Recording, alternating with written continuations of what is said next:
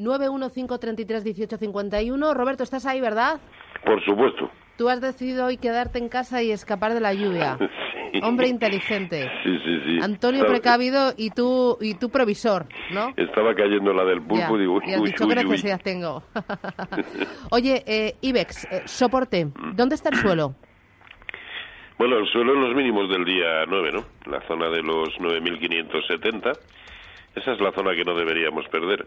Lo bueno es que, eh, pese a esta indefinición y al y el cariz eh, feo que ha tomado en los últimos cuatro días eh, todo el mercado, al menos tenemos claros los niveles a partir de los cuales actuar, ¿no?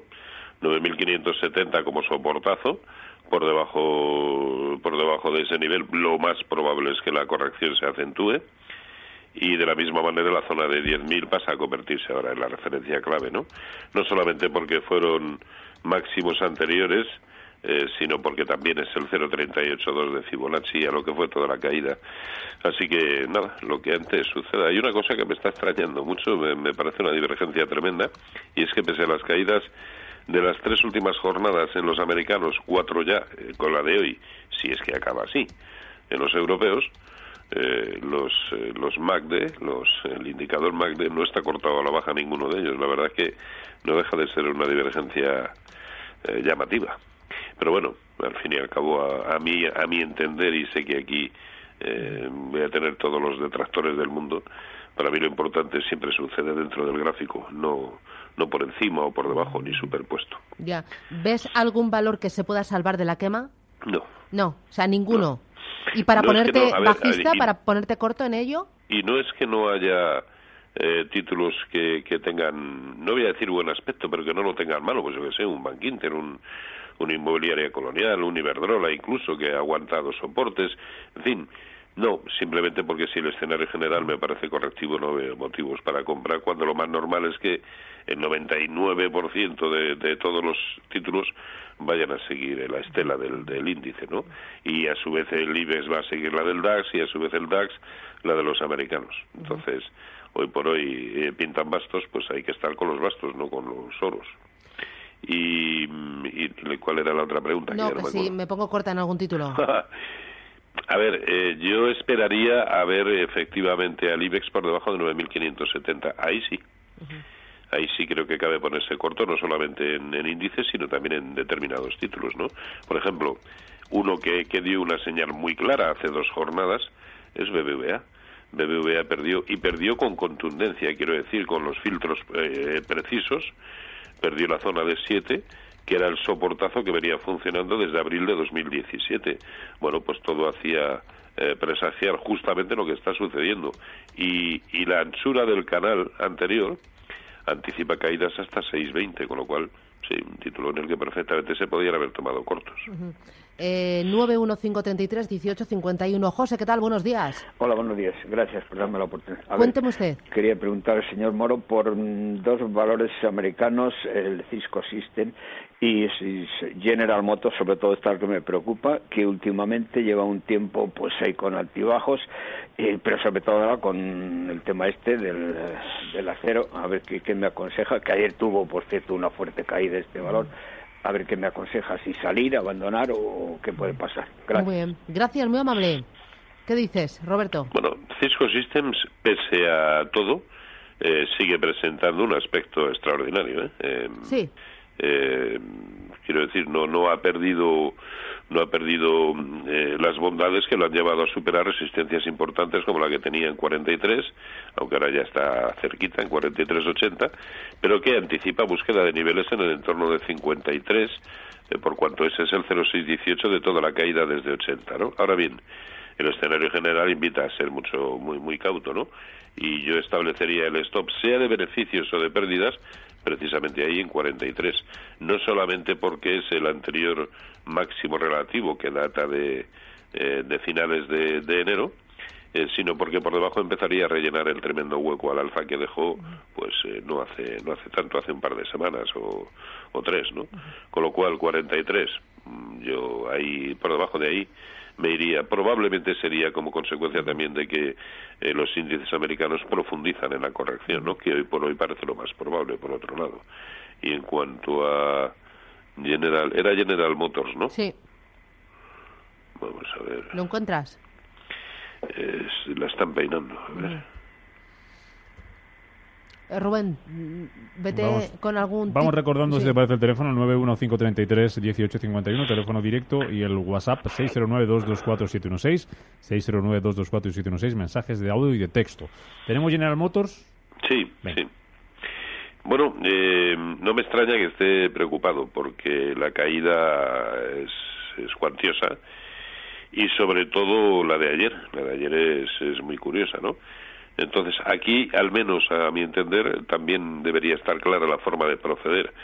Tiene un soportazo en 38.30, ayer ya cerró por debajo, pero digamos que no con los filtros necesarios, puesto que solo es un precio de cierre por debajo y el filtro es 37.50 porque al tiempo ese nivel es el 0,618% de Fibonacci de toda la subida desde 31.80, con lo cual si pierde 37.50 yo sí, yo sí me saldría. De hecho, la sucesión de máximos y mínimos relativos decrecientes desde 46.60 que comenzó a caer es perfecta y así desde luego no se sube, ni se recupera, ni se rebota. Vamos con eh, consulta a través de WhatsApp, Pues Rubén. venga, nos pregunta Luis eh, por Santander y Ence para entrar ahora buscando ruptura de resistencias y red eléctrica, comprar desde soporte. ¿Qué se puede hacer? Dice. Pues vamos a ver, eh, primero empe- empezamos por red eléctrica, porque de todas ellas, eh, bueno, es la que pueda tener más visos de, de ser susceptible de entrada en, en compras. A ver, em, rebotando desde soporte, es que para mí el soporte, el soporte importante de red eléctrica es 15.40, con lo cual esperaría como mínimo a ese nivel, a 15.40, no antes. Eh, y, y es más, si para cuando llegue a 1540 el IBEX ha perdido los 9.570, vamos, ni por asomo. Eh, ya no me acuerdo del resto. Ah, Santander. Santander y Ence. Santander. Bueno, digamos que de los grandes es uno de los que no está jugando a nada, ¿no? Eh, se está moviendo desde abril de 2017, eh, mm, pues entre 5.20 y 6.10 y, y ahí está y no y no hace nada. Entonces eh, no sé si va o viene. Eh, ahora mismo lo más probable es que vaya a buscar soportes como consecuencia de que ese parece ser el escenario natural ahora mismo instalado en el conjunto de los índices, pero no porque presente un mal aspecto en general, es simplemente anodino y por lo tanto falto de estrategia. No, no, no sabría decirle otra cosa. No faltaba ENCE, ¿verdad? Y ENCE... ENCE, vamos a ver. ENCE que ahora está cayendo un, 1,24. Bueno, ENCE sigue teniendo buen, buen aspecto. ¿Lo preguntaba para entrar? Eh, lo preguntaba exactamente, te digo, eh, para ver si se podía entrar ahora buscando ruptura de resistencias. Bueno, a ver, las resistencias eh, que, a las que se puede enfrentar eh, son, son máximas, ¿no? En el sentido de que viene de la zona de, bueno, 5.50 es una primera resistencia, la siguiente y muchísimo más importante, la zona de 5.85, pero eh, si tenemos en cuenta que sus máximos históricos eh, allá por 2007 lo fueron en la zona de 6, pues eh, si esperamos a ruptura de resistencias, el recorrido potencial hasta sus máximos históricos es lo suficientemente escaso como para a mí desalentarme desde luego a tomar a tomar posiciones. Buscaría alguno que efectivamente, si rompe resistencias, pudiera tener un recorrido superior. Eh, vamos con José. No, ¿quién? José, sí. Buenos días, José, buenos días. Sí, José. Dígame. Hola, buenos días. ¿Sí? Buenos días. bueno, pues yo quería consultar al señor Moro por Reunida y Banco de Santander para entrar. Para entrar los dos, ¿no? Vale. Sí, sí, los dos para comprar. Muy bien. Gracias. Técnica Reunida y Banco de Santander. Gracias. Roberto, vas a decir que no, Bueno. que ahora no. No, no, no. Santander ya lo hemos, ya lo hemos comentado. Eh, ya digo que a mí no me transmite absolutamente nada. Es, eh, no es que tenga mal aspecto, es que está totalmente falto de estrategia, ¿no? Por contra, eh, técnicas reunidas eh, sí tiene una zona clara de, de resistencia, que es la zona de 28-15, por encima de la cual sí puede intentar eh, de nuevo eh, buscar sus máximos. Bueno, primero la resistencia que presentaría el 0,618% de Fibonacci en la zona de 30,15, la siguiente resistencia en, 34, en 35 y por supuesto la zona de 37, pero, y sé que esto es eh, siempre eh, en, los foros siempre se critica, ¿no? Eh, pues yo creía que lo bueno era comprar comprar siempre barato. Pues yo la verdad es que prefiero en la mayoría de las ocasiones comprar lo que entendemos por caro, si por caro entendemos más alto, pero ganando en seguridad de que la, de que la tendencia ya es la buena y yo no tengo ninguna seguridad de que la tendencia buena para técnica reunida sea la alcista hasta que supere la zona de 28-15. Por lo tanto, y mientras tanto no, porque es verdad que presenta un soporte importante de corto plazo en 25, pero si la aproximación a esos 25 se produce como consecuencia, que sería lo más plausible, eh, como consecuencia de que el IBEX también está perdiendo al tiempo los 9.570, pues no, entonces no en absoluto. Muy. Bueno, vamos a hacer paradita. Volvemos. Capital Intereconomía con Roberto Moro de Apta Negocios. Volvemos también con eh, Santander Asset Management. Ellos situarán el foco para la próxima semana. Vamos a hablar de materias primas, no solo de oro, sino también de otros metales preciosos, con Degusa Metales Preciosos. Y ojo, porque también vamos a tener la oportunidad a partir de las 10 de la mañana de charlar con Alfonso Hidalgo de Cacellerrada sí que es director de estudios económicos de UNESID, la Unión de Empresas Siderúrgicas. Vamos a hablar con él del tema de los aranceles allí eh, en Estados Unidos anunciados anoche por Donald Trump. Vamos, como ven, cargaditos, así que no paramos. Roberto, no te vayas, volvemos enseguida.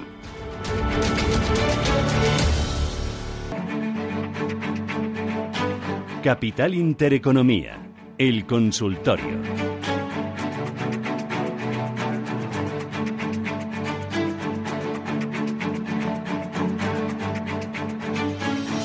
Con Roberto Moro de Aptanegocios 915331851 609 224 Roberto, eh, en el mercado americano, ayer traspiés en la recta final, oleada de ventas después del mensaje de Donald Trump. En los principales indicadores, eh, ¿qué niveles hay que vigilar en el muy cortito plazo? Bueno, en el, en el SP500, eh, bueno, estaría pendiente de la zona de 2.570 en precios de cierre. Eh, por debajo, pues la cosa se complica y probablemente eh, tendríamos una cierta seguridad de que em, en la zona cercana a 2.800 ha comenzado eh, la segunda pata bajista, pero de la misma forma que niveles por encima de 2.700, perdón, 2.790, pues esa posibilidad se alejaría, ¿no? Eh, a ver, por la forma que están teniendo de hacerlo, yo sí creo eh, que estamos ya eh, iniciando una onda C que nos va a llevar por debajo de los mínimos del día 9, tampoco de manera dramática, eh, simplemente porque en el rebote han corregido más del 0,618% de Fibonacci, ¿no? En tanto que incluso los tecnológicos, léase los dos Nasdaq o el índice de semiconductores de Filadelfia, incluso en la caída podrían detenerse en los mínimos del día 9 de febrero y habrían completado, digamos, una corrección en onda plana, ¿no? Con lo cual, eh, pese a que creo que, que esto debe o podría seguir cayendo, eh, tampoco de momento, de una manera dramática, al menos nada hay que anticipe en los gráficos que este es el inicio de la corrección, esa cósmica que yo creo que vamos a tener. Muy bien. Eh, ¿Tenemos llamada o tenemos consulta? Consulta, eh, Rubén, a través del WhatsApp. A través del WhatsApp, pues venga, vamos con ella. Un segundo que lo abra por aquí, que entre tantas pantallas y tantas ventanas. Tres valores. Eh, nos preguntan Diana desde Valencia, soporte resistencias de Codere, Talgo e Iberdrola. Para entrar, otro valor que esté mejor. Codere. Talgo, e Iberdrola. A ver. Codere, puesto que nos pregunta soportes y resistencias resistencia la inmediata la tiene en la zona de 11.25, pero por la forma que tuvo de caer eh, las tiene muy escalonadas y muy próximas las siguientes porque la otra es 11.50 y luego la siguiente 12.45. Soporte eh, muy claro en la zona de 9.80, 9.80, 9.85. Si es para entrar, a ver, tiene buen aspecto. Mm, eh, ¿Qué es lo que me desalienta? El, el, escenario general, ya está. No tiene mal aspecto. Eh, talgo. ¿Sí? Talgo, vamos a ver. Soportes y resistencias. Eh, resistencias donde de momento se ha detenido. la zona de 505. Eh, y soporte también, claro, porque fue el origen del último hueco y al tiempo el máximo relativo anterior en 475. Tampoco tiene mal aspecto. El problema es que eh, se encuentra o se enfrenta a resistencias eh, muy importantes que no solamente son resistencias horizontales, sino también el 0,618 de Fibonacci a toda la caída desde 5,70. Y el tercero era... ¿Iberdrola? Sí, Iberdrola. Iberdrola. Vamos a ver.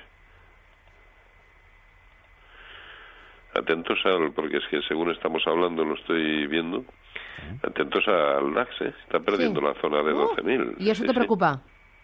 Es, es la zona que no debería perder en, en absoluto para pensar que al menos sigue conservando un cierto aspecto neutral. De hecho, los ha perdido, 11.980. Sí, lo, está, lo está perdiendo, por eso digo, vamos a ver el cierre de hoy y la velita semanal que nos deja. Es que se deja casi un 2%, de 1,8.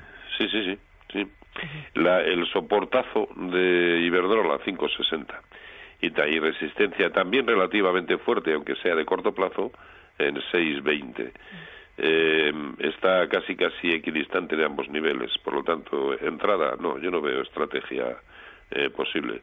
Aparte de que ya sé que soy, me, me- me repito demasiado, ¿no? Pero a mí el escenario general no me No dejaría gusta. comprar nada en absoluto hoy. Vale. ¿Por, ¿Por qué lo está haciendo tan mal el DAX, Roberto? ¿Perdón? ¿Por qué lo hace tan mal el DAX respecto a otras bolsas europeas? No, no, no lo sé. También es, es, es cierto que, eh, a ver, eh, viene de sus máximos históricos, ¿no? Eh, conseguidos a mediados de, de, de enero o, o comienzos de febrero. Luego es lógico que si esto eh, se va para abajo, sea uno de los que más, en Europa, de los que más recorrido a la baja tienen. Otra cosa es eh, el, el establecer comparaciones de manera, digamos, honesta, ¿no? Por cuanto el IBEX, el Eurostox, el CAC 40, todos los demás europeos eh, son gráficos que ajustan pagos de dividendos, en tanto que el DAX es el único del mundo, junto con el Bovespa brasileño, que no. Luego no vamos a entrar en comparaciones, pero simplemente por el hecho de que viene desde de, de sus máximos históricos, en buena lógica es el que más recorrido a la baja podría tener. Vale. Luis, ¿qué tal? Buenos días. Hola, buenos días, Susana. Vamos a ver. Yo pensaba mm, que los del Atleti éramos el Pupas, Ya. pero ahora resulta que veo que es el Ibes el Pupas. Ya. Y yo quería, yo tengo 73 años, yo no, el dinero que tengo en la bolsa y el que quiero invertir ahora, pues no me hace falta para nada. O sea que, en fin, se puede quedar ahí para mis hijos. Yo estaba pensando, como está esto así, de esperar un pelín y luego me gustan por sus dividendos, por sus dividendos, yo sé que todo el mundo está en contra de los dividendos de las acciones, pero si me quedo enganchado, pues bueno, por lo menos voy cogiendo mientras tanto algo. Me gustan Endesa y gas natural. ¿Cuál le parece a don Roberto mm, de las dos la mejor y la más, no sé, que Endesa tenga una participación, bueno, que sea el dueño los italianos pues no me gusta mucho. En fin, a ver, a ver qué, me, qué, qué- qué me dice él de estas dos empresas y soportes y resistencia. Y muchas gracias por todo y don Roberto vamos a por el Barça el domingo. Muy bien. Por supuesto. Me encanta ese ánimo y esa actitud. Hay que ser peleón, ir a por todas. A ver, Roberto, ¿qué dices? ¿Cómo estamos, eh? Sí. Uh, estás sí. tocado, sí. Eh, a ver, si es con horizonte de largo plazo, como él muy bien ha dicho al comienzo, eh, yo creo que lo mejor es esperar, ¿no? Es más, si se da el escenario que, que yo preveo, pues a lo mejor hay que esperar dos añitos. lo digo así en, en diminutivo, pues para que suene mejor. Pero, pero yo no veo el largo plazo, no lo veo nunca, eh, pero en estas circunstancias mucho menos, ¿no? Por lo ta- ahora entre los dos, eh, comparando ambos, yo preferiría Endesa. Preferiría Endesa. Eh, pero desde luego creo que hay que esperar y no un poquito, como dice él, sino me parece que bastante, sobre todo eh, para ese horizonte, ¿no? De largo plazo. A ver, mm, a largo plazo, pues es verdad que probablemente acabe ganando dinero, pero no es lo mismo comprar Endesa a 17 que a 11. Y digo 11 por poner un ejemplo, ¿eh? Y a Upaletti, por supuesto, siempre. Rafael, ¿qué tal? Buenos días. Sí, hola, buenos días. Dígame usted. Bueno, pues la consulta era eh, teniendo claro que, bueno, no es el momento adecuado para entrar, pero lo que quería ver es en unos títulos que tengo que son Acciona con ligeras, ligeros beneficios, eh, si puede salir para generar alguna eh, ligera plusvalía y al revés con otra acción que es de, Francia, que es París, es Amundi, eh, esa con, con un 13% de minusvalías. Gracias, muy amable. Gracias. ¿Qué dices, Roberto? Bueno, eh, fíjense, yo en acción, y pese a lo que estoy diciendo, a ver, si, si el IBEX pierde contundentemente los 9.570, pues no me esperaría. Pero mientras tanto, yo sí esperaría en acción a la zona de 65, que ya ha demostrado eh, recientemente en dos ocasiones, tanto en octubre como en, noviembre del año pasado, ser un soportazo, ¿no? Eh, pero si el IBEX pierde los 9.570, entonces sí, lo mejor es materializar, aunque sean, como él dice, beneficios, eh, aunque sean escasos, pero beneficios eh, son siempre bienvenidos, ¿no? Eh, porque además pensar en que pueda reanudar el aspecto simplemente de rebote, el que tenía hasta hace tres o cuatro jornadas, pasa por ver precios de cierre por encima de 71,50 y eso ahora se antoja un empeño casi casi imposible, ¿no? Y ya no me acuerdo de Amundi, Amundi. Ah, ese no lo, no, no lo tengo, no lo puedo abrir. Pues, pues Tendría que abrir otra plataforma. Pues ya que estás en Francia, dime Carrefour, que lo teníamos pendiente el viernes pasado, ¿te acuerdas? Ah, es verdad. Y vaya semana con Carrefour, ¿eh? Uy, que me, que me ponía. Carmen, ¿qué tal? Buenos días. Hola, buenos días. Dígame usted sus valores. mire, desearía que me analizara don Roberto eh, Realia, que lo tengo comprado hace tiempo con, con a seis y pico, y mm, Viscofan para entrar y comprar.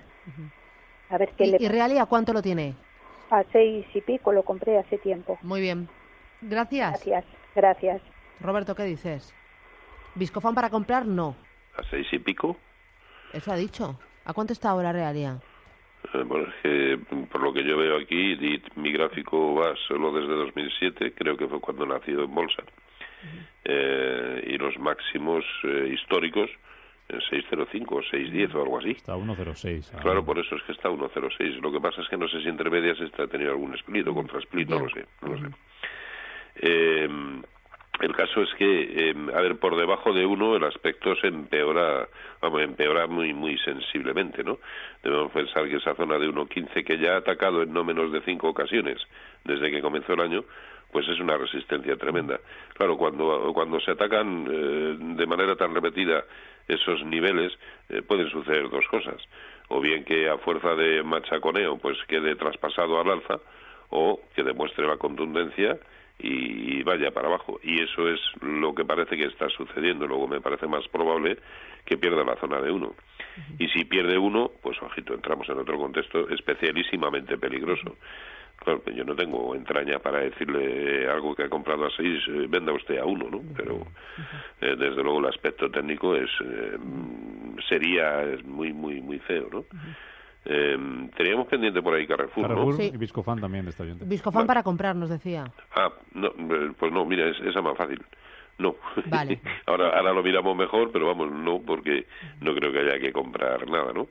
En cuanto a Carrefour, en Carrefour concurren a corto plazo eh, varias circunstancias especialmente feas. Primero, ha perdido la directriz alcista que viene desde que comenzó todo el rebote en, en, en 16.35.